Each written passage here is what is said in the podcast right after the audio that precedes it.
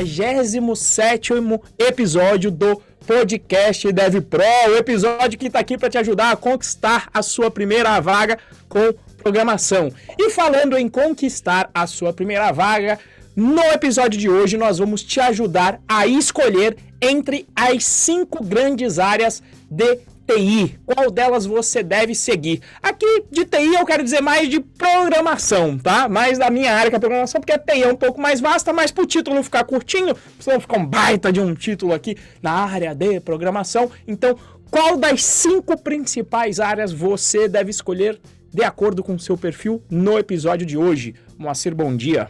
É isso aí, bom dia para quem está nos acompanhando ao vivo aqui nesta live, a terça-feira, às nove e pouquinho da manhã. Boa tarde, boa noite, boa madrugada para quem nos acompanha pelo YouTube com vídeo ou pelo Spotify, pelo Deezer, pelo Apple Podcasts, Google Podcasts lá, via áudio. E é isso, né? Áreas da TI, né? A gente a gente está cada vez mais buscando formas de, de, de desmistificar é, essa, chega muita gente assim, o pessoal olha e fala assim, Python Pro. Aí o pessoal, ah, mas ciência de dados. É, não, mas você me recomenda ciência de dados você me recomenda front-end? São coisas que não tem nada a ver, absolutamente nada a ver uma coisa com a outra, né? Quando a gente está falando de, de, dia a dia, de prática, de mão na massa, né? É só, é só a ferramenta que é parecida, né? Que, que, é, que é relativamente similar. Então, assim, a gente está olhando essas, essas dúvidas que o pessoal vem, vem, vem trazendo, né? Estamos tentando montar as pautas em cima disso, né? Então, antes, vamos, vamos parar, vamos parar lero lero hoje e vamos direto ao ponto. Então vamos lá, Renzo. Antes da gente é, hoje, hoje a pauta tá grande. Eu, eu até coloquei aqui nas cinco áreas, acho que eu vou parar de uma por uma e vou falar, Moacir, dê o seu parecer aqui, porque senão a gente vai se estender pra exato, caceta aqui. Exato. Então vamos, vamos lá. Para começar hoje, rapidinho, Renzo, quais são as grandes áreas da TI? Então vamos lá, as cinco grandes áreas hoje em dia da TI. Eu vou mencionar e depois eu detalho, então, para você já ter quais são as cinco, tá? Primeira grande área, ciência de dados. Segunda grande área, chamada mobile, que às vezes o pessoal chama de mobile, porque lê do inglês, mas não é mobile em inglês. O E normalmente é mudo. Fica a dica aqui do inglês: o E normalmente não se lê em inglês, então é mobile, tá? Se for ler em inglês, ou se não quiser errar, fala em português mesmo, programação para celulares, que fica mais fácil, ou para dispositivos móveis. E depois nós temos uma, eu diria, uma super área que abrange outras três áreas, que é a área de front-end, de DevOps e de back-end. Essas é três outras né? áreas. Isso, área de programação. Então, front-end, é, back-end e DevOps formam a grande área de programação web tá? E normalmente quando se fala de um desenvolvedor full stack, normalmente é alguém que, que, consegue, que é versado aqui nas três áreas, em front, em back, em, em DevOps. E aí pode Não, ser que ele coma ainda pelas beiradas aqui algumas outras, mas normalmente o full stack dentro dessa grande área de programação web. Diga, amor. E essa ordem que você colocou não necessariamente é uma ordem. Não, há, não há uma ordenação aí, né? Você só elencou. Não, não. Tá. Só Beleza. elenquei, deixei aqui o, a grande área de web para o final. Coloquei. Dessa vez eu mudei. Normalmente eu colocava a mobile antes, mas. A mob, olha lá, mobile. Mobile, cacete. Mobile, pô. Fala mobile. Mobile, todo certo. Fala, pô. Não, mas todo mundo fala, é porque todo mundo tá errado, que eu vou continuar errado também, né? Então, tá mobile. Mobile. E aí a gente já vai educando aqui as pessoas, né? E eu, eu sempre que eu cometo vários desses erros de, de anglicismo, e aqui o, o meu amigo Reginaldo, fica um abraço para ele, ele me corrige direto. E aí eu tenho aqui então meu, meu, meu parceiro de correção de inglês aqui. Então eu, eu mudei a ordem um pouquinho, vocês vão entender o porquê. Mas eu coloquei mobile logo antes de front-end por uma razão que vocês vão entender se vocês ficarem até o final aqui do podcast. Essas são as cinco áreas. Beleza. É... E é, aí, aí agora... a gente vai detalhar, cada, é, vamos detalhar então cada uma delas, né? Já, beleza, como é que você vai escolher? Já que aqui como escolher das áreas, como é que você vai escolher? Então, primeiro de tudo, eu vou te passar o que, que é a minha visão sobre cada uma dessas áreas, relembrando que eu não sou especialista em todas elas. Eu só tenho um pequeno conhecimento, principalmente nessa área de ciência de dados. Nessa área de ciência de dados, o pouco que eu aprendi foi vendo as aulas do meu grande parceiro Mauro Assis, que já fez um curso de ciência de dados dentro do Python Pro. Quem sabe aí isso saia de novo nesse, nesse segundo semestre desse ano. Mas o que, que eu entendi de quando eu fiz as poucas aulas, fiz duas ou três aulas de ciência de dados com o Mauro. O primeiro de tudo é que a minha impressão é que você precisava saber programar muito bem para ser um cientista de dados. Potencialmente pelo nome, né? Nossa, cientista você já pensa em algo complicado. E aí o que eu descobri com o Mauro é que para você ser um cientista de dados, você pode ser um, um programador bem meia boca, tá? Você precisa programar mais ou menos, mais para menos do que para mais, porque o programar, a parte de programação, ela é relativamente simples tá? Então, você não vai precisar ser um exímio programador para ser um cientista de dados. Uma vantagem aí dessa área é que você vai apresentar os seus resultados, principalmente no início, de uma maneira simples. Existe uma plataforma para quem quiser, para quem tiver curiosidade de pesquisar, que se chama Jupyter Notebook, que no início ela se chamava inclusive IPython Notebook, era IPython, certo? É, IPython Isso. Notebook.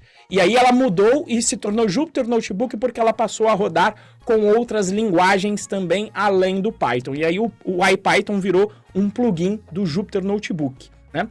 E é esse tipo de pessoa, o que, que ela precisa ter de conhecimento? Ela vai precisar ter um, ter um, um, vai precisar ter um conhecimento sobre estatística. Mas não é um conhecimento matemático aprofundado sobre todos os algoritmos e como eles funcionam.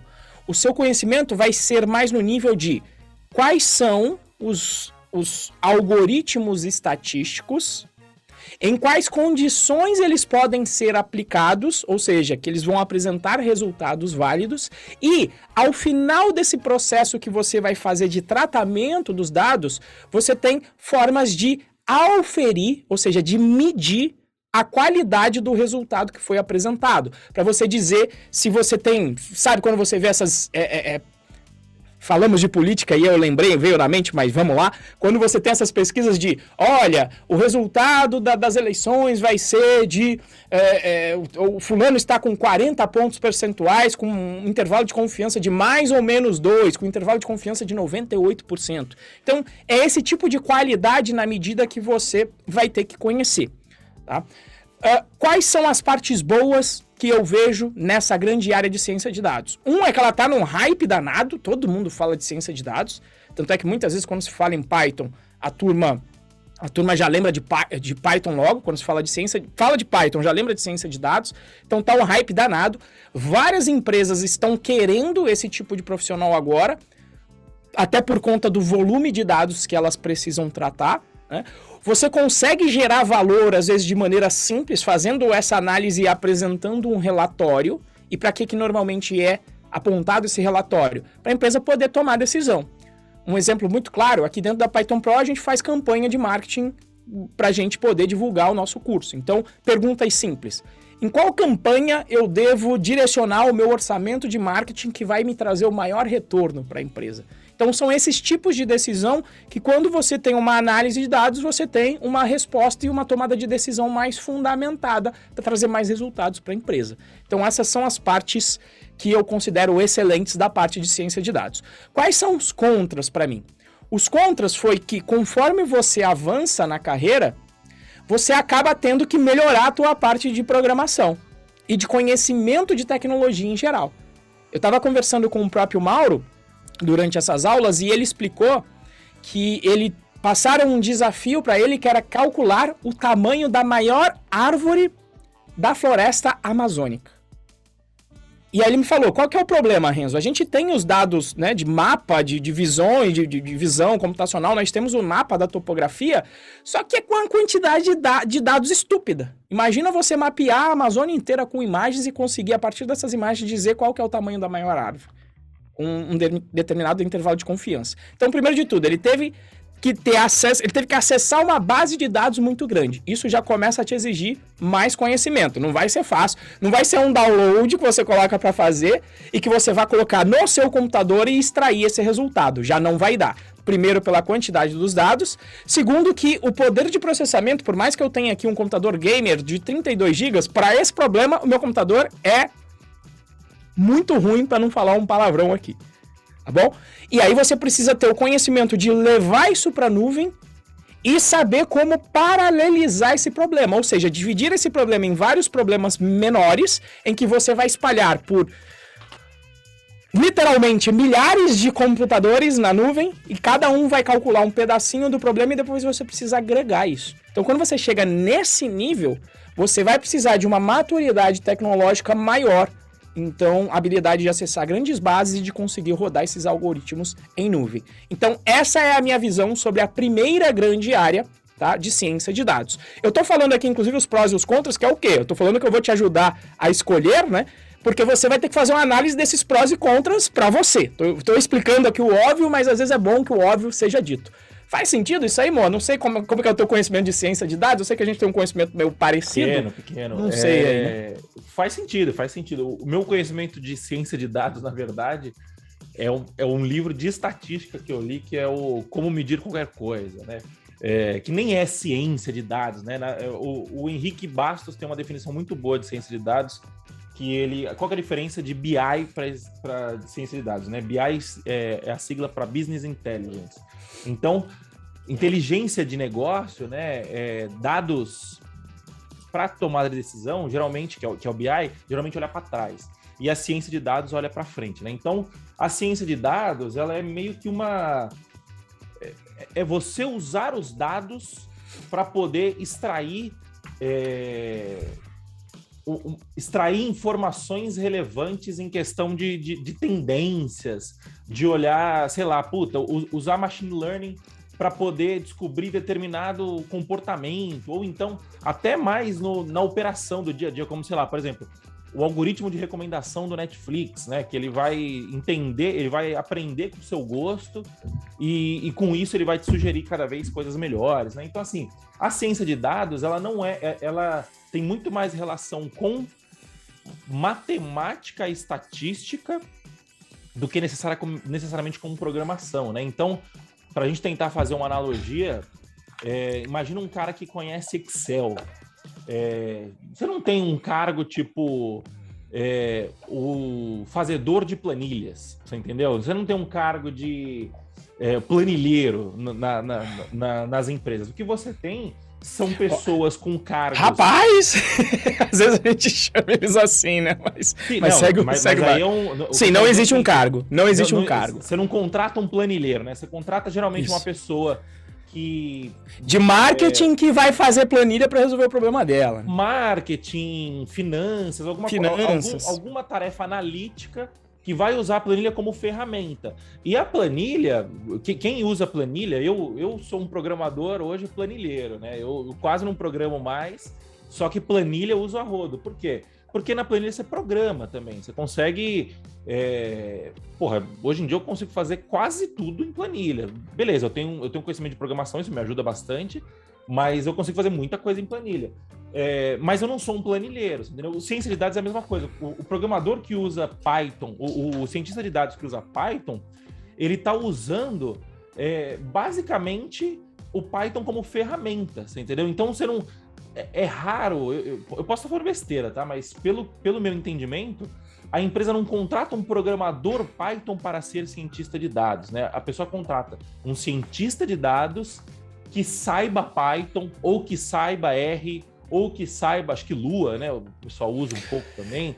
Rapaz, é... eu vi o tal do SAIS, aí alguém me fez umas perguntas, o que, que é o SAS? Eu falei, olha, esse eu nem conheço, nem então, sei assim, do que você está é, é, falando. Não, por mais que a gente trabalhe com Python, o Python é uma ferramenta. É a mesma coisa que você virar e falar assim: é, um, você, é, você é especialista em furadeira?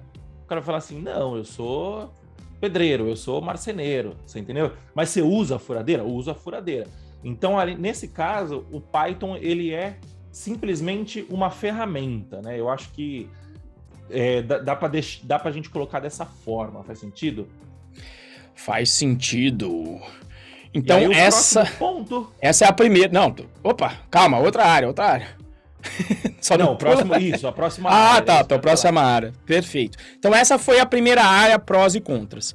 A segunda área depois de ciência. Não tem nada a ver com ciência de dados, aí a gente pula para um troço que não está conectado de forma alguma. Todas essas só, áreas. Só, só para fazer um ponto, a gente coloca a ciência de dados aqui muito mais pela confusão que se tem hoje em dia de tipo, puta, eu preciso ser um programador para ser um cientista de dados. Isso. É, eu, eu não enxergo a ciência de dados como uma área é, que seja. Ela é próxima à programação, mas eu acho que não tem muito a ver com programação em si, tá? Então, a ciência de dados acho que é muito mais para a gente é, discriminar e mostrar que não é, é, não, não se trata necessariamente de programação do jeito que a gente está falando assim, daqui, né? Que é construir aplicações que, que façam gestão de, de dados, digamos assim, né? Se a gente, se a gente pode definir Sim. um software dessa forma. Desculpa, pode, pode seguir aí.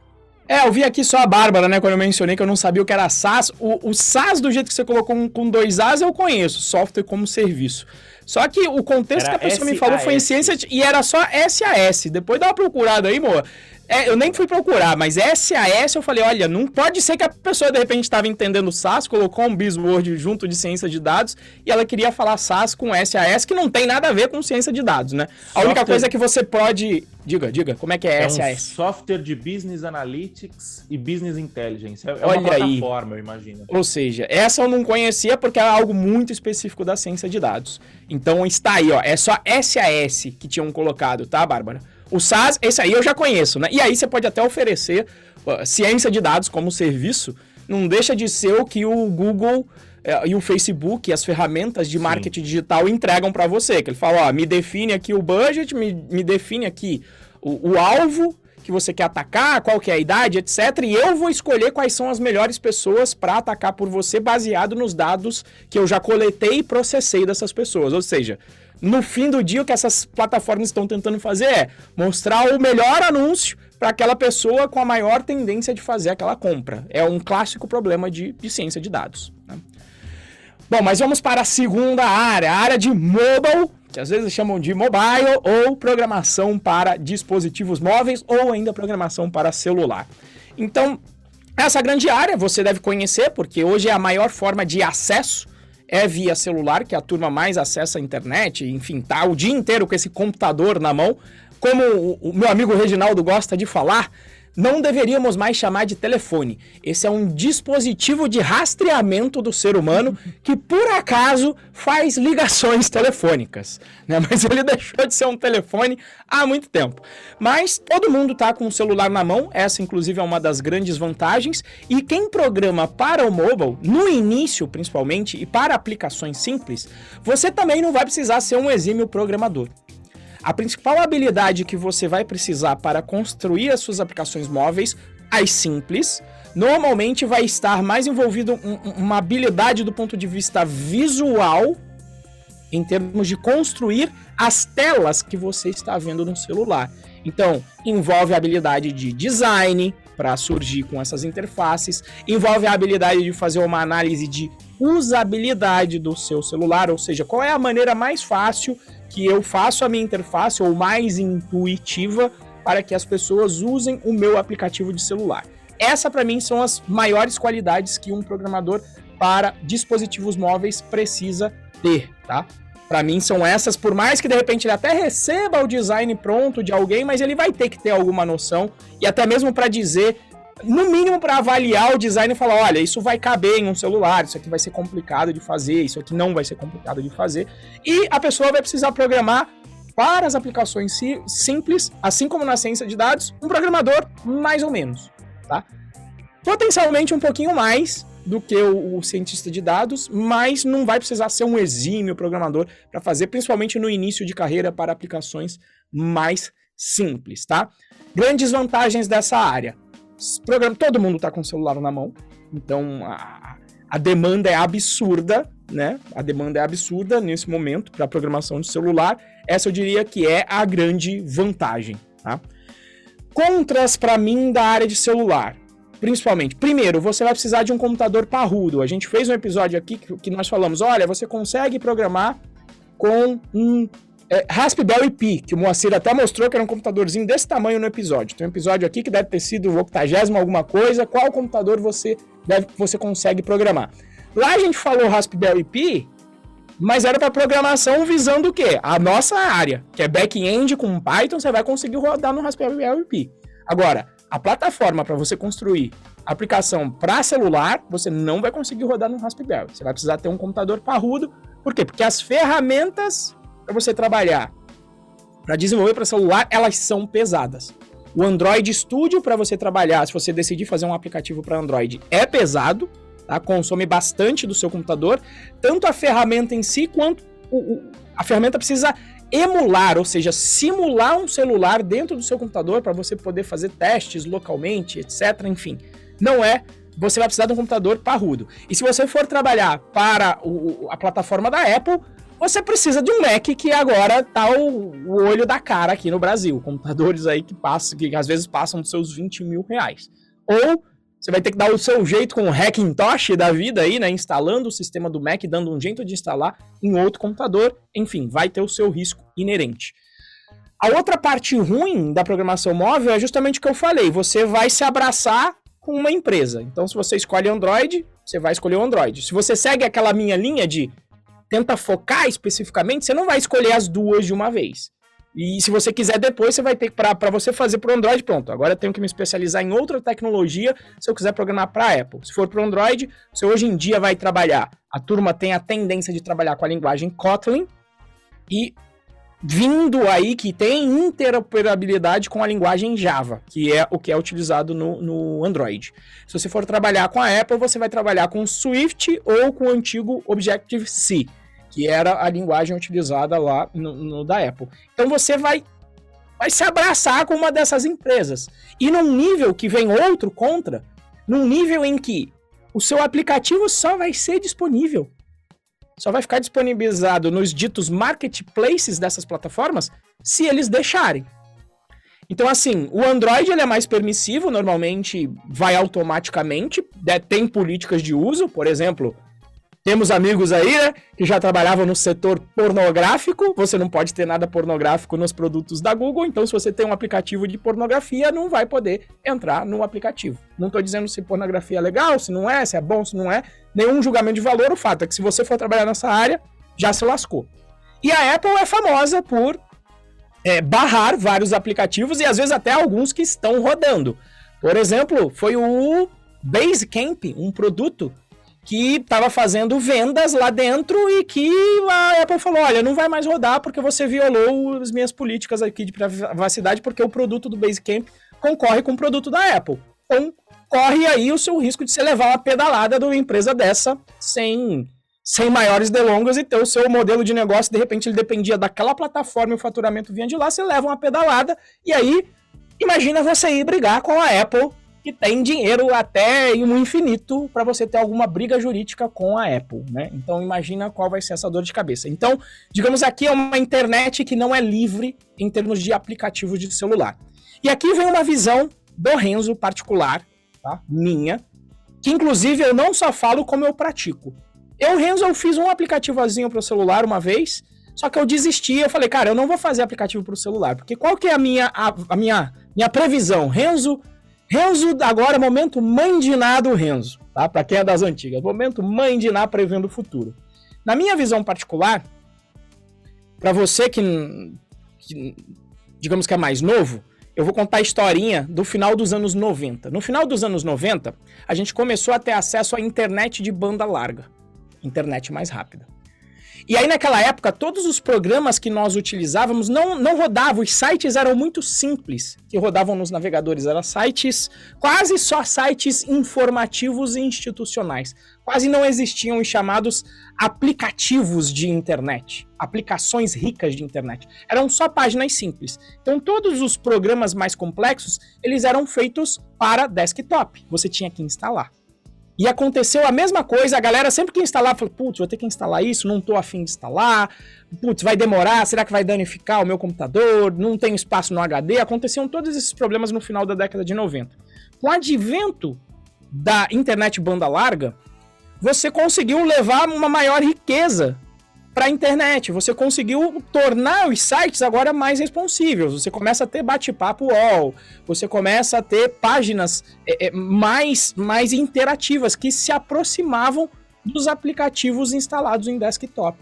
E aí houve um movimento de levar tudo que era aplicação para internet. Por quê? Porque do ponto de vista do programador é muito mais fácil você dar manutenção em um sistema que é entregado pelo que é entregue pelo entregado é ótimo, que é entregue pelo navegador, né? Que é entregue pelo navegador do que tem que instalar alguma coisa no computador, aí tem que dar update automático, aí o usuário esquece de dar update, aí o banco de dados está lá no, no, no, computador da pessoa, corrompe o banco de dados, dá uma desgraça danada para dar manutenção naquilo, o sistema para de funcionar. Quando é pela web, fica, isso tudo fica muito mais simples. Então houve um movimento de, em que se esvaziou a área do, de desktop, de programação desktop. Foi tudo para a net. Inclusive, ontem, a gente tá com, com as matrículas do Bootcamp aberta, e ontem eu tirei dúvidas da pessoa, tava lá o Nel, que entrou no curso que ele falou, olha, eu faço programação para desktop, mas não tem jeito, eu tô indo para a área de programação porque é, é, o futuro.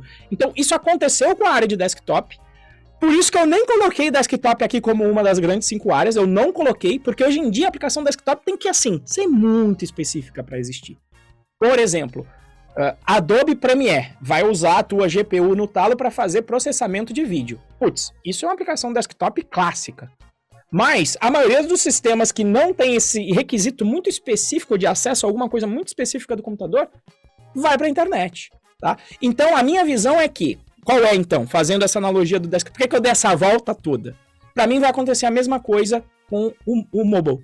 Quando você vê, as pessoas já não querem instalar mais aplicativos no celular. Ninguém aguenta mais, tem gente que não tem espaço.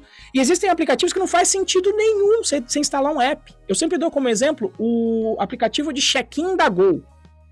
Porra, eu não viajo com essa frequência para querer que tenha um aplicativo. Hoje em dia o acesso ao website da Gol, ele é responsivo, ou seja, quando você acessa do celular, ele parece um app, ele carrega rapidinho, eu vou lá, coloco os meus dados, aperto um botão, dei check-in, acabou, não preciso de um app. Então, conforme a gente avança na qualidade da internet móvel, principalmente com mais 5G aí batendo na porta, com grandes velocidades, a minha previsão é que vai acontecer com o desenvolvimento móvel a mesma coisa que aconteceu com o desktop. Vai ser tudo web e só o que for muito específico, que precisa de GPS, um Waze da vida, faz sentido porque precisa processamento pesado, precisa do teu, do teu sinal de GPS, precisa do acelerômetro para medir a velocidade no teu carro. Então, esses apps vão fazer sentido. Agora, apps de check-in, apps de, é, sei lá, de, de, de, cadastros em geral, sabe? Não, não vai fazer mais sentido ser uma aplicação web. E por isso, eu, a minha previsão é que isso ia acontecer, e quando eu meditei sobre o assunto, eu falei, eu não vou aprender isso porque vai ser um conhecimento descartável e existem outras opções que a gente vai falar aqui hoje. Mas e, e essa é a minha previsão. Diga aí, diga aí. Do diga aí. É, eu, eu, eu pensei nisso também quando eu estava estudando alguma coisa sobre, sobre o assunto. E teve um outro motivo também que eu escolhi não programar em mobile, que é Java, né? Porque vai programar em Android é Java. É, Java, me perdoe os javistas, mas os javeiros é, mas, pelo amor. A, a, impressão que eu tenho um amigo meu que ele é javeiro e, e ele é muito bom, inclusive, ele defende o Java. A impressão que eu tenho, tipo assim, que ele defende porque ele fala assim: eu fui obrigado a aprender essa porra, então agora eu preciso usar, tá ligado? Não, não dá, você entendeu? É, agora, agora o Android tá usando Kotlin, se eu não me engano, né? O pessoal tá começando Isso. a usar mais Kotlin. É, o, o, iOS, o iOS é Swift hoje em dia. Antigamente era, era Objective-C, que é tipo um, uma evolução do C, né? É, enfim, eu concordo com tudo isso que você falou e, e, e assim, é, vai se tornando um, uma programação mais de nicho, né? É, então, por exemplo, você tem programação hoje para software embarcado. O que é um software embarcado? É, o, o, computadorzinho que vai no computador que vai no, no, no, computador de bordo de um carro, por exemplo, é um software embarcado. É, um, um, aparelhinho, sei lá, uma impressora, a gente pode chamar de software embarcado também. É, são, são softwares que vão nos aparelhos, né, digamos assim. É, e o desktop, a gente vem tendo esse movimento, né, de tudo no browser. Então, porra, eu tô aberto aqui no meu no, eu, eu tô aberto aqui no meu computador por trás aqui do celular, cara, eu tenho um browser com. Eu tenho dois browsers com umas 10 abas abertas no total.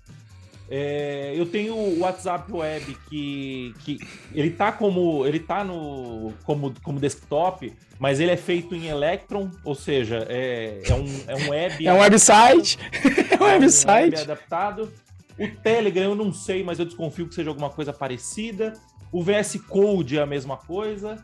O Todoist, que é o aplicativo que eu uso para controlar minhas tarefas, é a mesma coisa. Então, assim, é, no fim das contas, tudo é web ou muito próximo da web, né? Então, o cara que tá, o cara que tá, o cara que programou o WhatsApp web, ele, o WhatsApp o desktop, né, o aparelho, o, o software desktop do WhatsApp, ele muito provavelmente é programador web que foi pro Electron para poder é, aproveitar a habilidade que ele tem web e adaptar, né? E o mobile é a mesma coisa. Tanto é que o que vem surgindo hoje em dia, né, muito forte, vem surgindo não, né? Já é uma realidade, são as aplicações híbridas, né? É, minto, não é aplicação híbrida, é uma eu não lembro. PWA.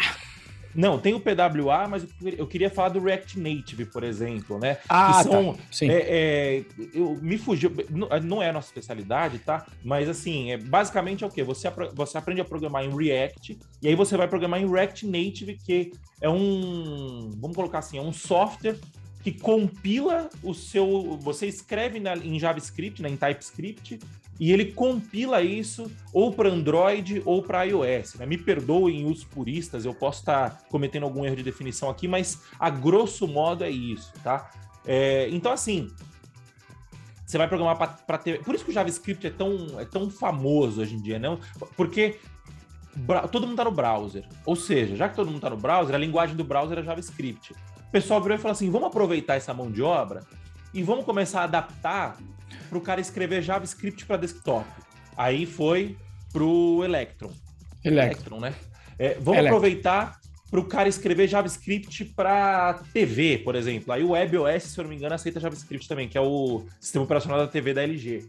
É, vamos aproveitar o JavaScript para o cara escrever mobile, o cara fazer mobile. Aí vem o React Native, que é uma adaptação do React. Vue deve ter alguma coisa assim também. Então, assim, é, por quê? Porque é muito. É, tá ficando cada vez mais difícil você ter um problema tão específico a ponto de você ter que escrever na linguagem é, que, que, que, que, a plataforma demanda, você entendeu? É, então, assim, o mobile hoje, eu, eu não recomendo, cara. Não é que eu não recomendo, né? Se você gosta, vai, porque sempre vai ter emprego, né? Mas você vai ficar mais restrito e você vai trabalhar geralmente para grandes empresas, né? grandes corporações. Por quê? Porque as soluções de pequena e pequenas e médias empresas, é, ou para o usuário final, né? Se bem que o usuário final às vezes é uma empresa grande, né? Mas solução de, de pequena e média empresa, o que vai acontecer é que você vai acabar tendo essas, essas adaptações do que você já conhece.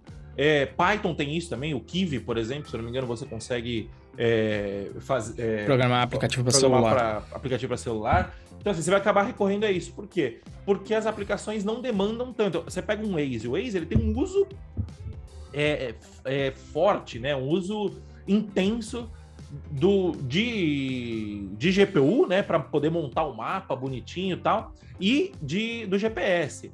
É, então faz sentido. A programação do Waze, muito provavelmente, deve ser feita em Java para o Android, em Swift ou Objective-C para o iOS.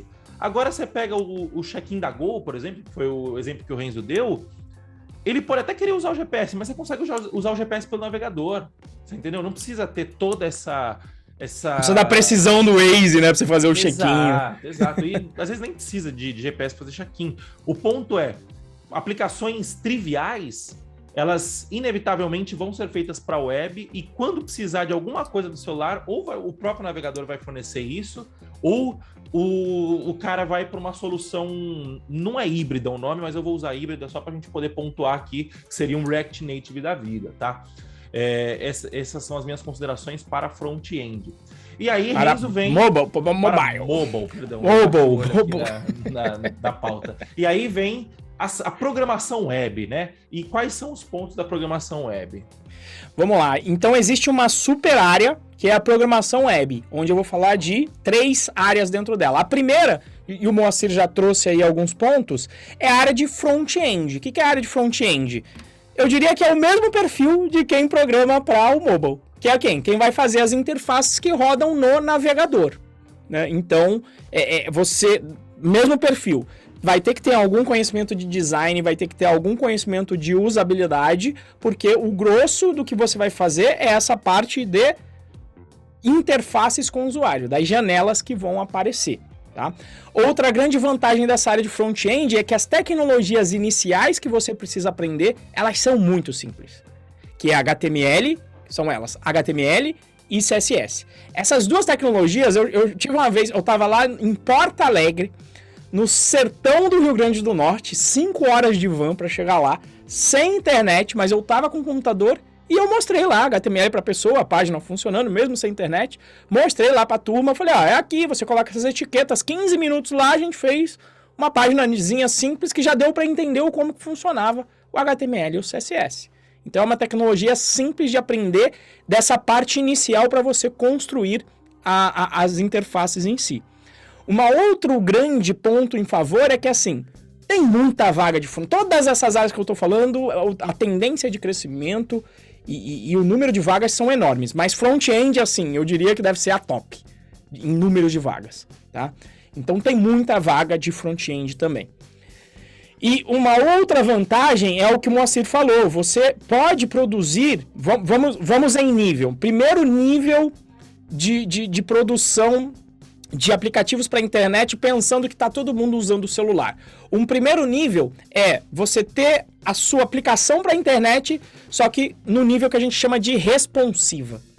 O que, que é esse nível? Quando você acessa o site, você vê que as janelas se adequam para um formato mais amistoso ao celular. Então, se você acessa o check-in da Gol pelo seu computador, você vai ver uma interface que vai poder ser mais larga, que vai poder ter mais texto. Quando você acessa pelo celular, você vai ver que os menus normalmente se contraem, vinha, vira aquele menuzinho que parece um hambúrguer, que você clica e aparece a interface com todos os menus. Então, esse é um primeiro nível de aplicação responsiva, que é um site que ele se adequa para funcionar em telas grandes e em telas pequenas, no caso de celular. Esse é um primeiro nível. Um segundo nível de interação desse tipo de, apli de aplicação, quando você pensa que as pessoas estão acessando mais a internet pelo celular, é o que se chama de PWA Progressive Web Application. Você vai fazer o seu site normal, como você faria normalmente com as tecnologias que já são conhecidas, HTML, CSS, JavaScript. Também é uma linguagem que você vai acabar tendo que conhecer trabalhando com front-end. E, e aí você só coloca um arquivo para falar, olha, se a pessoa quiser instalar, ela vai instalar, mas ela vai instalar esse meu aplicativo de internet. Ele vai guardar lá alguns esses arquivos de HTML, CSS, JavaScript, ele vai até conseguir funcionar mesmo sem muita conexão com a internet. Você vai ter que dar uma programada nisso. E ele se comporta de maneira muito parecida com uma aplicação com aplicativo de internet. A pessoa vai ter inclusive o ícone para clicar e entrar lá, mas não vai precisar instalar muita coisa dentro do celular dela. E o terceiro nível é o que o Moacir falou. Quando você tem essas aplicações que vão gerar os códigos executáveis para as duas plataformas. Qual é a vantagem? Você coda uma vez só, com tecnologia que você já conhece, se você for um programador web, não vai precisar se especializar em nenhuma tecnologia de uma empresa, e a aplicação em si vai gerar as aplicações nativas para cada uma das plataformas. É o caso do React Native, é o caso do antigo eu já esqueci o nome do antigo, eu acho que era da Microsoft, acho que ninguém tá mais usando aquele, eu esqueci, até esqueci já o nome da plataforma, mas normalmente hoje em dia é React Native e Flutter, e Flutter. Tá. Eu esqueci o nome da, tinha uma outra que a galera usava também antigamente da Microsoft, mas são essas duas. Qual é a vantagem? Você Córdoba, é isso mesmo, é isso mesmo. Córdoba, acho que era um deles. E tinha acho que uma versão open source, que eu acho que era. Tinha um outro nome também. Só que eu acho que um era proprietário e outro era open source. Era, era, Phone Gap, Gap, exato. Aí ele virou Córdoba, eu só não sabia que era da Microsoft. É, eu acho que era o Phone Gap era da Microsoft. Então, são essas. E aí, qual é a vantagem? Você escreve uma vez só, mas é assim. Tem alguns engasgos, né? E quando você precisa de algo muito nativo, ela te dá uma oportunidade, uma interface para você fazer algo que seja mais específico, mais nativo, mas a vantagem é fazer a aplicação de uma vez só. Contras de front-end. Quando você começa a ter essas aplicações complexas, com muita interatividade, você vai ter que aprender de forma profunda o JavaScript. E aí, foda-se você que gosta de JavaScript, mas a linguagem foi feita nas coxas, em 10 dias. Você vai no português, claro, porque sou. Foda-se você. Vai lá. Aí eu, eu falei isso na peça, o Moacir sabe, a galera. Ai, que pena. Fez. O Jair. É um absurdo. É um absurdo que ele tá falando que JavaScript foi feito nas coxas. Porra, vai na internet, pega lá o, o, tópico, tá lá no Wikipedia, que o criador da linguagem fala, foi maior pressão, eu fiz em 10 dias a linguagem porque tinha que rodar no navegador. Eu não tô fazendo juízo de valor, o cara entregou a missão cumprida, conquistou o mundo com a linguagem, mas ela é uma merda. Eu, eu ouvi uma vez um podcast do cara falando... É, teve, teve uma parada, acho que a Sun comprou e aí os caras colocaram o nome de JavaScript que precisava ter o mesmo punch do Java, não era uma parada Não, assim. o, ca o, cara queria o cara colocar. Eu, eu, ele ele queria colocar como um Lisp, ele, que, ele queria colocar uma linguagem funcional no navegador. E JavaScript raiz, o, o original, sim, ele sim. é funcional, ele não tem porra nenhuma de, de orientação a objetos. Só que os caras são marqueteiros. Eles falaram: não, mas é que tem uma hype aqui, o Java tá crescendo. Faz o seguinte, coloca o Java aí dentro. O cara falou: porra, quer saber, malandro? Técnico também, malandro, falou: quer saber? Vamos atender a área de marketing, então vamos chamar de JavaScript, que, como diz o meu querido Tony Lâmpada, ele diz o seguinte: é, Java está para JavaScript, assim como café está para cafetão. Só o, só o prefixo é a mesma coisa. O, mas uma coisa não tem nada a ver com a outra no, no, na realidade, né?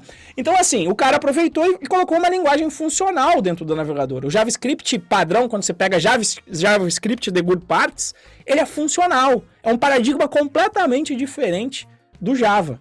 E aí você tem várias inconsistências na linguagem, como aí, ó, o Vitor Augusto está colocando, né? Um mais um vai dar o quê, né? Às vezes vai dar dois, às vezes vai dar um. Se você troca a ordem de operações, dá uma coisa, dá outra, então é a inconsistência da linguagem. E assim, a linguagem, o design em si dela é ruim. Só que ela tomou o mundo e, e eu consigo fazer essa avaliação e eu sou adulto o suficiente para falar, cara, vou programar no navegador. Vou programar em JavaScript, tá tudo bem. Eu não tenho escolha quando eu vou programar no navegador. E tá tudo bem. E aí, normalmente, a galera que programa pro back fala, não, é porque é uma linguagem maravilhosa. Eu falo, cara, é porque você não conhece outras coisas. Quem, quem, nunca, viu a, quem nunca viu a luz, tá na escuridão, ele não, não fala, ah, não, a escuridão é maneiro, aqui dá para enxergar tudo, né? Porque você tá na escuridão, dá para ver outras coisas. E eu não tô falando nem que tô defendendo linguagem A ou B, mas a linguagem em si, o próprio criador, ele fala que se arrepende de, diversas decisões. Por quê? Porque a linguagem foi feita em 10 dias, tá? Mas enfim, essa é uma parte ruim, é, que é o aprendizado da linguagem as suas inconsistências, vai levar a bugs sutis. Quando você une duas características de linguagem, que é a linguagem dinâmica com tipagem fraca, que é o caso das linguagens de script mais famosas, que é JavaScript e PHP, cara, vai dar mais bug porque essas duas características juntos têm a tendência de ter mais bug. Ponto. É só ver as pesquisas de quantidade de bug por, por linguagem, por linha produzida em cada linguagem. É só dar uma olhada nessas pesquisas, tá? Mas assim, eu sou adulto. Então, quando eu tô, quando eu sou, eu sou um programador web, full stack. Quando eu vou pro front-end, pau na máquina, JavaScript. E aí, quando às vezes a galera me coloca, ah, o Renzo tá criando, tá falando mal de JavaScript. Eu falo, cara, se fosse bom, a galera não criava TypeScript, CoffeeScript, outras linguagens para isso, para se transformar depois em Java. Não, você não vê um programador Python falando, porra, vamos criar uma outra linguagem porque, enfim, porque vai ser melhor? Não tem isso no mundo Python. Não tem isso em, em várias outras linguagens não existem isso. Agora, em Java você tem o Kotlin, que agora fica fazendo bind. Você tem o Scala. Em Python você não vê ninguém falando, vamos fazer outra linguagem para compilar pro Python. Não tem essa porra. Eu, eu, tá? sou, eu sou da velha guarda, né?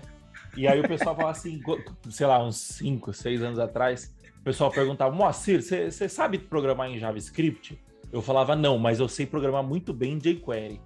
Porque eu baixava o jQuery e o jQuery, e o jQuery era muito bom. Eu, eu, eu, eu aprendi para isso. Eu, eu aprendi para isso. o pessoal insiste em ficar colocando view, React em coisas simples. Obviamente, né? O Vue e React tem as suas aplicações, claro. Sim. Mas, porra, Hoje em dia, uma coisa simples, até hoje, a gente vai fazer página de captura no. no, no... Para quem não sabe, página de captura é uma página que você preenche um formulário e entrega seu e-mail, né? A gente vai fazer Isso. página de captura na Python Pro. Cara, é, é, é WordPress e JavaScript por baixo fazendo um monte de coisa. Ah, precisa fazer uma máscara em cima do, do, do telefone. jQuery. jQuery na cabeça, você entendeu? Mas não é JavaScript. Assim, é JavaScript, mas não é JavaScript, né? Por quê? Porque o JavaScript é muito trabalhoso, né? Diga-se de passagem. Enfim. Exatamente. E, e, e aí, ó, o, ponto é esse: você vai ter que virar um programador aí para finalizar e o ambiente é instável. Antigamente você tinha um framework nascendo por semana e aí você tinha que estudar pra caraca. Eu, como eu sou instrutor, eu falava. Que desgraça se eu fosse instrutor de front-end, porque cada semana eu ia ter que gravar um curso novo para uma nova ferramenta. Me parece que deu uma melhorada, agora nós temos aí grandes ganhadores de frameworks de, de, de front-end, como Vue, é, React e Angular, tá? Mas o ambiente é instável ainda, ficam surgindo ali algumas ferramentas e até mesmo o ambiente. Quando você leva isso para o back-end, e eu sei porque eu trabalho também com isso, infelizmente sou obrigado, volta e meia eu tenho que ir lá e apagar as pastas de dependência do Node. Por quê? Porque parou de funcionar. Por quê? Porque a galera já tem isso. Ah, não, apaga aí tudo. Todos esses arquivos que ele baixou, baixa tudo de novo que dá certo. Parece a Microsoft, né? Desliga e liga que volta a funcionar. Enfim, esse é o ambiente de front-end, é a visão do Renzo. Python, hein? Não, não, vou dizer que eu nunca fiz, eu já fiz, mas é bem mais raro fazer isso em Python. Eu já fiz, mas a cagada foi minha. Eu dei um. Sim, eu, eu, eu é alterei o código e eu alterei o código de dentro da pasta que eu não deveria. Então a culpa foi minha. Agora, no caso do Node, alguém atualiza alguma coisa lá no, no, no projeto e pronto, apaga as pastas do Node de novo. Mas enfim, esse é o perfil de front. Criada a treta, Moacir. Legal. É, eu concordo, assim, já, já dei minha opinião. Eu. O front, o pessoal fala, ah, não, é mais simples, começar pelo front e tal, não sei o quê. O problema é que. Pode estar sendo preconceituoso da minha parte, né? Mas eu, eu sinto que programar, programar mesmo vai aprender o back. Que é o. Sim, como eu falei, você não precisa programar full no front-end. Eu acho que o assim, front, assim, o front ele tem uma pegada mais. É mais artística, vamos colocar assim, sabe? Tipo, mais visual, você entendeu? Que, que, que, não tem nenhum demérito, né? É, e tem as suas dificuldades, né? Tem, fazer, tem, um, tem. fazer um componente de data aí, todas as vezes dá, dá merda, dá tem, treta é, no front, que, que é complicado. Visão, o caminho de front para back é muito mais difícil do que o caminho de back para front. Você entendeu? E, e o front, em algum em determinado momento o cara vai precisar aprender a programar, programar de verdade, Isso. e aí eu acho que vai começar a encontrar muita barreira, entendeu? Então, essa é a minha opinião para front. Mas beleza, front DevOps precisa de mim agora. Então vamos lá. O seu código produzido ele vai ter que rodar em algum lugar, ele vai ter que ser mantido com ferramentas. E quem vai fazer isso? O antigo mim, que, na minha opinião, evoluiu para o atual DevOps, tá? Sim esse cara faz o quê? Essa pessoa vai ter que saber, vai conhecer muito sobre, vai ter que conhecer muito sobre o funcionamento de computadores e redes. E sistemas operacionais, então, para conseguir manipular o computador.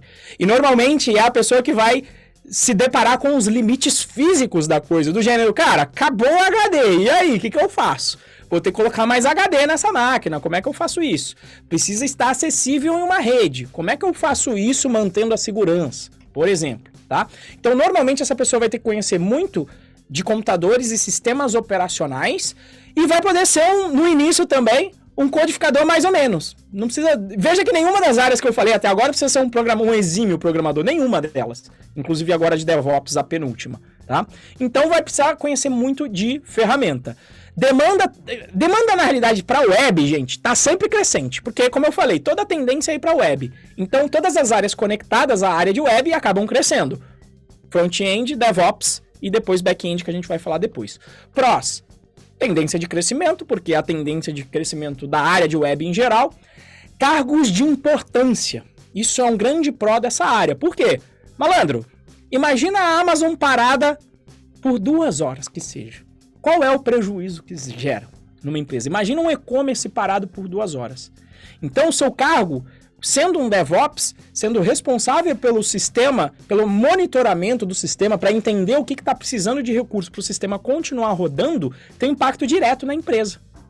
Eu vou mencionar aqui, não vou mencionar o nome, mas tem um amigo, o, o Moacir sabe quem é, que gerou de economia para uma empresa fazendo as melhorias nessa parte de DevOps, otimizando a utilização de recursos na, na chamada computação em nuvem, que nada mais é do que fazer a gestão de vários servidores, de várias máquinas, ele conseguiu economizar 100 mil reais por mês para essa empresa.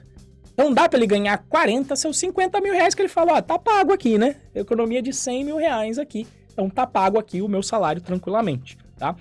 Contras O contra do DevOps tem tudo a ver com a parte também que é o, o, a parte do Pro, que é o sistema precisa funcionar 24 por 7. Então a galera de DevOps é muito acionada. Ó, o site parou, 3 horas da manhã, o site parou. Tem lá um, um celular funcional para ser uh, acionado.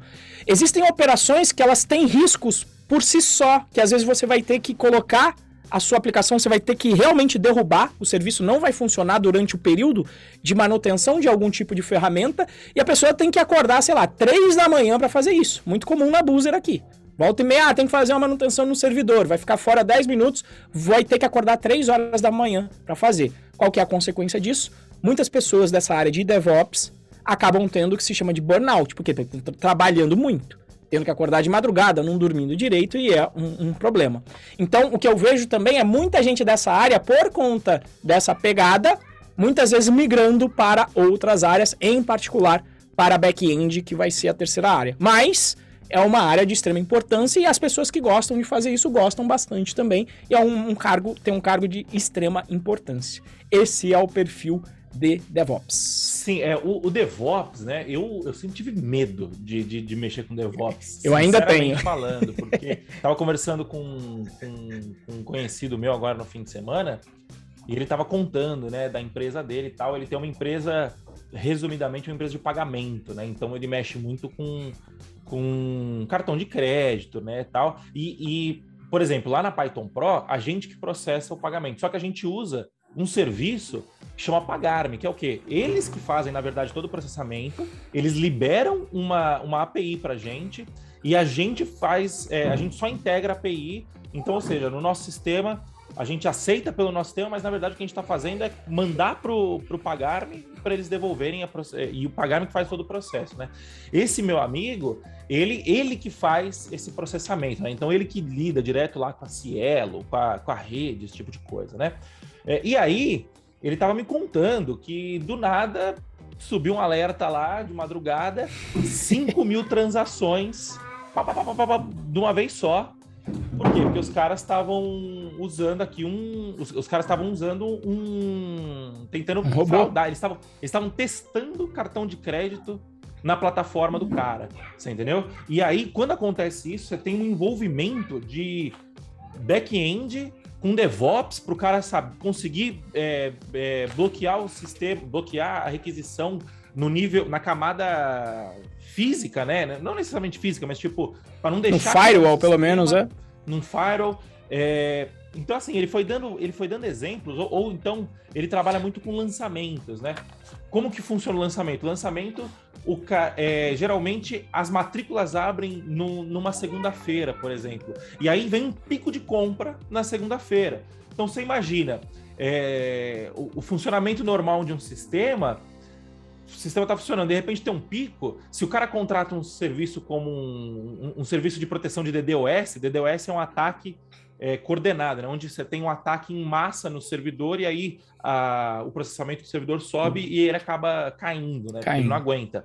É, o, se você não tiver é, configurado direitinho ali, o servidor pode pensar que é um ataque de DOS e ele cancela bem na hora que tá tendo as compras, entendeu? Ih, então, assim... meu amigo, eu, eu, eu, lembro no Natal, na Prices, mano. Daqui a pouco tô lá e recebo a ligação. Estamos tendo recorde de venda aqui, mas o site tá caindo. Aí eu entro lá na Amazon, CPU do banco de dados, 100%. Falei, lascou. E, e mudar o banco de dados não é algo que você, né, vai lá e fala, ô, oh, muda aí pra mim, demora. Cara, tudo, naquela hora... Tudo quase tudo é fácil de mudar, menos o banco de dados. Menos o banco de dados. Aí eu vi lá o banco de dados, abri o bico, eu falei, puta, não esperava esse tráfego. O que, que eu vou fazer aqui agora? Falei, cara, não teve jeito. Dei uma dedada lá na Amazon, depois fiquei rezando, só que falei, ó, vai, não tem o que fazer. Se eu não fizer nada, o sistema vai ficar, vai cair. Vou fazer a mudança aqui. Vou fazer uma dedada. No... Amazon, explica, né? Uma dedada no servidor é praticamente dar um pedala e falar, pelo amor de Deus, vai rodando. Então deu um pedala nele que eu falei, desliga e liga. Só que é o banco de dados. Sem o banco de dados, a aplicação não funciona, os dados estão lá. Só que esse desliga e liga de banco de dados vai 15 minutos. Foram os 15 minutos mais longos da minha vida que eu fiquei olhando e falei, meu Deus do céu, será que vai voltar? Será que não vai? Deu uma benzida no computador tal. Voltou depois dos 15 minutos, falei, opa, tá consertado, pode deixar que aqui eu matei no peito, mas, meu irmão, não passava nem agulha batendo com martelo, que era o maior pico de vendas que a gente teve. Então é esse tipo de estresse que o DevOps passa, né? É, eu tenho, eu sempre tive medo, porque é uma responsa muito grande. E assim, obviamente, né? A remuneração é a altura da responsa, mas imagina se você, é você é o DevOps responsável por um e-commerce e aí a sua, a, sua, a sua infra cai no meio da Black Friday, por exemplo. É, ah, fui é mexer no pagamento da Boozer, malandro. Botei um botãozinho lá, ó, volta a fazer o pagamento do jeito antigo. Porque, cara, imagina aí quanto de transação que não acontece numa empresa grande. Falei, ó, volta rapidinho pro outro, porque, cara, pagamento. Você vai mexer com pagamento, como você falou, é a área mais crítica. Jorra dinheiro para fora da empresa se o pagamento não estiver funcionando, né? Exato. Mas é isso aí. E, por último, temos a nossa querida e melhor área de todas, que é o que? O back-end, o Renzo. Explica pra gente quais são os prós e os contras. Contra não tem, né? Porque é a área que a gente trabalha. Mas explica pra gente, então, quais são os prós e os contras do back-end. Maravilha. Bom, back-end, então, nós temos o front-end, que tem interface. Você tem o DevOps, que é onde o teu código roda. Back-end é justamente o código que está rodando no DevOps e que vai atender com dados o front-end. Então é a área que fica na meiuca. É, é o intermediário entre o front-end e o, e o DevOps, tá? Aqui você precisa ter lógica de programação no talo, raiz. Aqui você que gosta de pecinhas de quebra-cabeça, você que quando era criança desmontava como eu o, o alarme e tentava remontar aquilo de novo, aqui você vai se sentir no paraíso, porque é o que você vai fazer, você vai conectar peças para entregar aí o seu servidor funcionando, tá? E é onde normalmente fica a inteligência. Data Science também tem inteligência, mas os dados que normalmente são gerados para Data Science são armazenados pela turma do back-end. E normalmente essa inteligência mesmo a inteligência do data science para ele ser vendido como serviço, ele vai rodar em um back-end. Então é a área que eu gosto mais porque eu tenho esse perfil uh, mais analítico e adoro a lógica de programação em si. Gosto das coisas mais lógicas e não tão instáveis como front-end e nem tão também às vezes uh, instáveis com mais risco da área de DevOps que as coisas podem parar de funcionar. Seu código às vezes está perfeito, ele pode atender um zilhão de dados, né? Aí vai ter a limitação física do computador, que é o DevOps, que normalmente vai ter que tomar conta. Qual que, Quais são os prós? Tendência de crescimento, por quê? Porque a área de web está sempre crescendo, desde, sei lá, desde que eu estou na área, 15 anos, está sempre crescendo, então tendência de crescimento. Uma coisa é o seguinte, o Renzo pode estar certo ou não sobre a previsão de futuro dele, sobre se o mobile vai, vai morrer e vai virar front-end ou não. Mas o fato é, aplicações mobile tem que mandar dado para o back-end. Aplicações front-end tem que ah, mandar dados para o back-end. Então, independente de eu estar certo ou não, estando na área de back-end, eu vou estar bem. Todo mundo vai ter que mandar dado para o back-end, então não vai faltar emprego. Então, uh, não passa o estresse do DevOps. Tá? Porque aí você menos, né? faz passa mais. Menos passa menos. É. é, vamos dizer, passa menos. Mas primeiro quem vai ser acionado é o DevOps e depois, se tiver alguma coisa muito cabeluda, que o Dev vai ser acionado. Esse é o, esse é o, esse é o, o, nível, normalmente. Então, assim, passa menos e não à toa é a área que normalmente quem é de DevOps, eu, eu tinha o, o, Samuca, falou, Renzo, não aguento mais ser acionado de noite, a galera de Dev fica lá tranquilona, vou fazer essa transição, estou fazendo o curso, vou fazer a transição para back-end, porque eu não aguento mais ser acordado aqui de noite, né?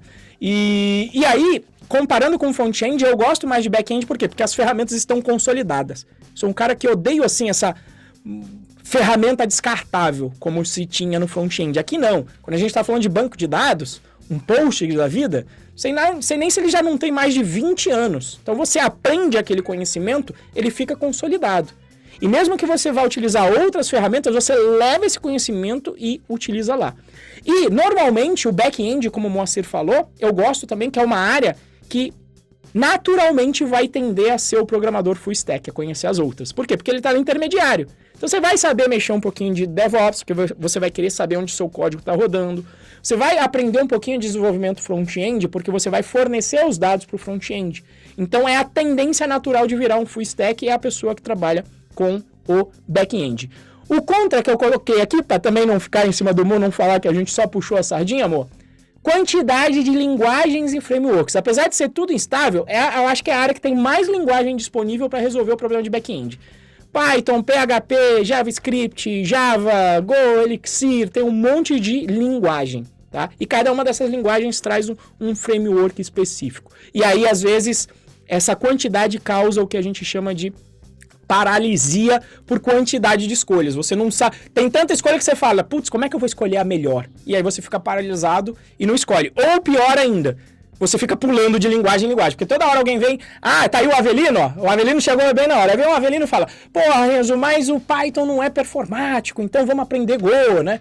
E, e, vamos aprender Go que é bacana. Aí vem alguém, não, mas vê Elixir, porque ele é mais purista que o Go. Então a galera fica às vezes nessa. A pior coisa que pode acontecer é você ficar pulando de galho em galho. Né? Então essas são as cinco linguagens para te ajudar aí. Quais são os perfis para te ajudar a o, escolher? O Avelino falou aqui, né, que para mim ele comentou aqui, para mim mobile, é, para mim mob, é, mobile, né? é front-end também. E eu, eu concordo, assim, eu acho que ele, ele, ele é um tipo de front-end, né? Porque no fim das contas tá tudo consumindo back-end, você entendeu? Que é o, o, o que tá fazendo lá no fundo.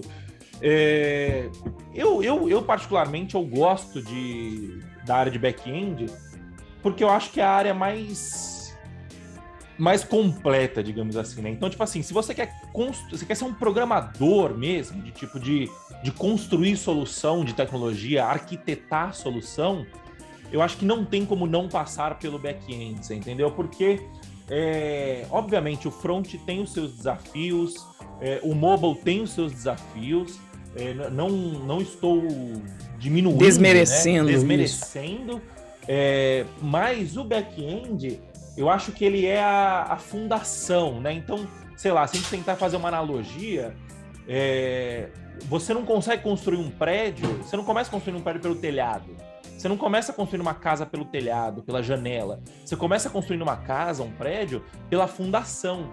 E o back-end é essa fundação. Você entendeu? Então, é no, é no back-end que você decide qual que vai ser o banco de dados que você vai utilizar, como que você vai modelar esse banco de dados. É, antigamente tinha o DBA, né? Acredito que tem hoje em dia, mas acho que o DBA hoje é muito mais um cara técnico de ir lá e apertar parafuso no banco do que modelar. Acho que modelagem de banco está bem, bem inserido no, no, no desenvolvedor back-end hoje, né? Você saber escolher a solução. Então, pô, eu vou, eu vou usar o que para servir arquivo estático. Então, eu posso estar falando coisas aqui avançadas, né? Que você não precisa saber necessariamente agora isso, mas é pelo back-end que passam essas coisas, né? Então, se a sua parada é construir software, né? Construir sistemas, é, ou então até mesmo construir jogos, por exemplo, você quer fazer um, um jogo online, você não tem como não ter um back-end lá, né? O, o, você vai conseguir fazer um joguinho local pelo celular, se você ir, ir por essa área. Então, assim, é, eu, eu gosto do back-end, eu acho que o back-end ele é feito para quem quer ser programador construtor de soluções. Eu acho que essa é, esse é o caminho, né? Bom, a gente se estendeu um pouquinho a mais do que a gente imaginava aqui. É, ainda tem pauta pra caramba, né? Mas como a gente acabou passando, eu nem fiz a minha tão. É, a, a, a, o que eu tanto gosto que é propaganda. Eu nunca nem fiz minha propaganda hoje. Passar aqui rapidinho, se você estiver acompanhando a gente ao vivo aí, dá vários coraçõezinhos aqui pra gente. E se você estiver ouvindo no podcast, no Spotify, bate um print, me marca arroba Moacir Moda, marca o Renzo, arroba Renzo ProBR, posta no seu stories e marca a gente que a gente vai bater um papo, tá? É... E é isso, vamos fazer o seguinte, então, vamos dividir esse podcast em duas partes. O, é, essa semana, parte 1, um, que a gente explicou é, quais são as grandes áreas da TI. E na semana que vem a gente fala sobre como escolher essas cinco, é, dentre essas cinco grandes áreas, né? Obviamente, essa, essa separação que a gente fez foi uma separação arbitrária, né? na nossa visão. Pode ser que vai ter gente que vai falar assim, não, mas tem design de jogos, não, mas tem UX, esse tipo de coisa. A gente olhou aqui mais pelo, pelo, pelo, pelo ponto de vista técnico, né? Fica à vontade para discordar. É, mas enfim, vamos, vamos ficar nessa parte mais conceitual hoje e semana que vem a gente fala sobre como escolher de fato essa linguagem. Pode ser, Renzo? Pode ser, pode ser, meus queridos. Então, semana que vem a gente fala como você. Já passei aqui, passamos mais cinco. Semana que vem a gente te dá as dicas de como escolher entre essas cinco áreas. Beleza, então, pessoal. É, muito obrigado a todos que acompanham ao vivo aqui nesta terça-feira pela manhã, a partir das nove e pouquinho da manhã. E muito obrigado a você que está nos acompanhando ou pelo YouTube ou por áudio através do Spotify, Deezer ou outras plataformas de podcast, tá bom, pessoal? Muito obrigado, até a próxima aí. Valeu, falou, tchau, tchau. Falou, pessoal, até mais.